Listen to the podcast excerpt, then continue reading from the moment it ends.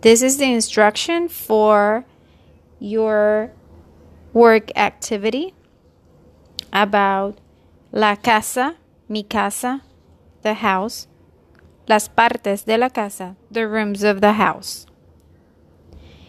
You will listen to this audio and you will draw what I say in a paper.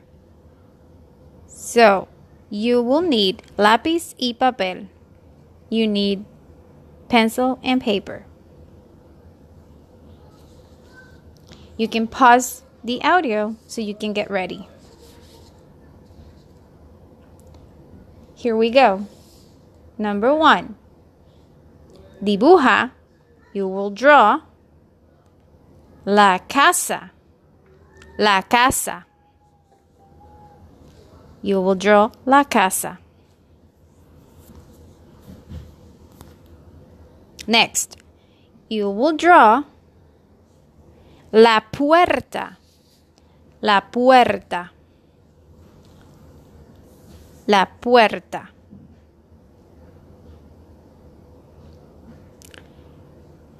Next, you will draw el baño. El baño.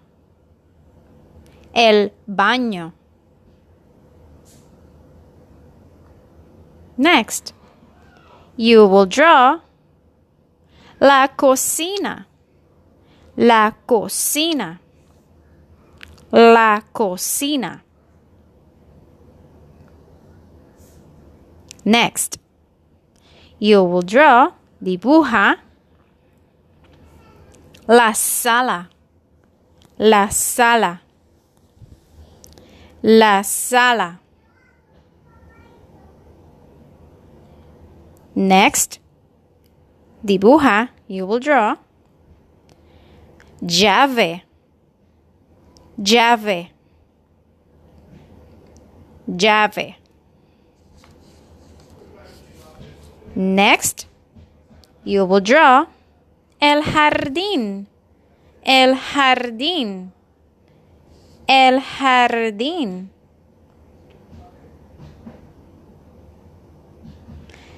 Next, you will draw el comedor. El comedor. El comedor. And the last one, you will draw la ventana. La ventana. La ventana. Good luck.